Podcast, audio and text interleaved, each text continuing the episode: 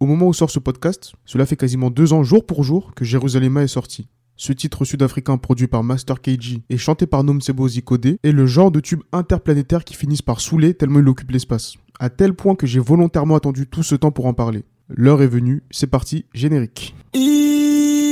Aïe oh. Salut à tous et soyez les bienvenus dans les analyses musicales de Rudolf. Commençons en évoquant d'abord la situation des deux artistes avant la sortie du morceau. La réputation du producteur Master KG est clairement grandissante, notamment grâce au morceau Skeleton Move, chanté par Zanda Zakuza, qu'il dévoile en mars 2018.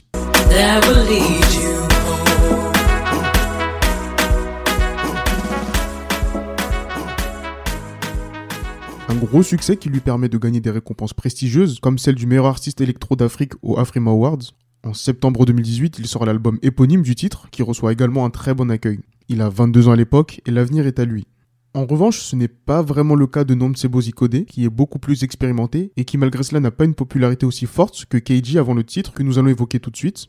Le 29 novembre 2019 donc, sort le fameux Jérusalem, un morceau dont le titre et les paroles évoquent un aspect religieux, Jérusalem étant considérée comme une ville sainte dans les trois grandes religions monothéistes. Et en effet, Nomsebo pense cette chanson comme une prière à Dieu, je cite, Jérusalem est ma maison, sauve-moi, mon royaume, ma place n'est pas ici. Et c'est à peu près tout concernant les paroles.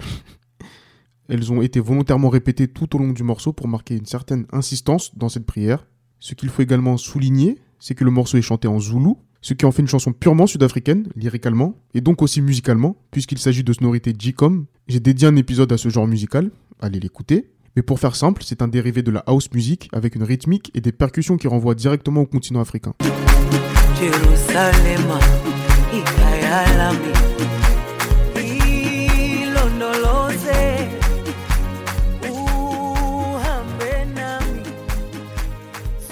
Une prod incroyable, une performance vocale exceptionnelle, pourtant le titre n'a pas eu de suite sa résonance internationale.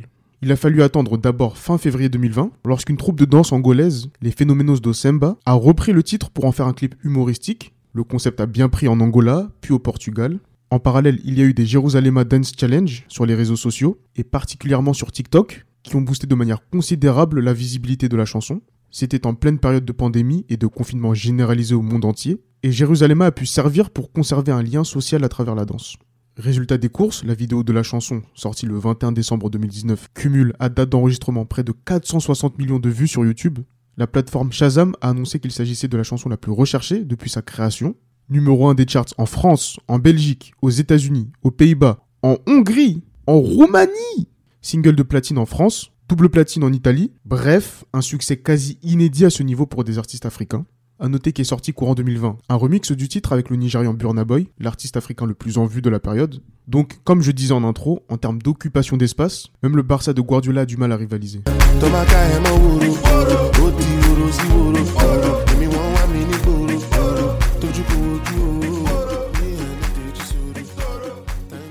Malheureusement, cet immense succès a été un peu terni par la polémique concernant les royalties du morceau. La chanteuse Nomsebo a déclaré n'avoir rien perçu financièrement de ce titre, ce qui a créé une réelle rupture avec le producteur.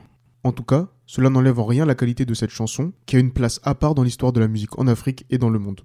Voilà à peu près tout ce qu'il fallait savoir sur le phénomène Jérusalem. On se retrouve très vite pour un prochain numéro. Et n'oubliez pas, être dur de la feuille ne fait pas de vous un arboriste.